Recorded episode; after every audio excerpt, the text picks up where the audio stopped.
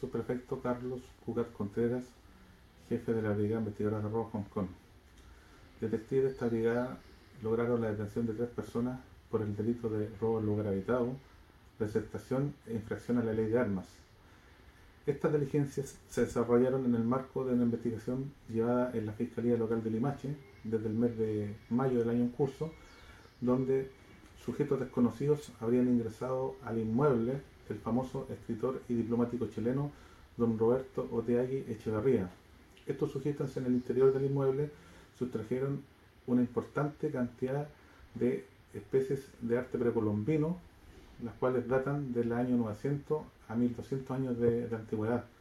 Ya es importante destacar que se logra dar cumplimiento a dos órdenes de entrada y registro de detención en la comuna de Limache, donde se encuentra gran parte de estas especies antiguas, las cuales una de ellas se encontraba enterrada en la parte del sitio de lo, del, imputado y otras se encontraban ocultas ¿cierto? y que estaban en su poder. Es importante destacar que al momento de la detención de estas personas también se logra incautar armamento largo, entre ellos un rifle, dos escopetas y dos mosquetes metálicos, ya y 13 cartuchos de escopeta.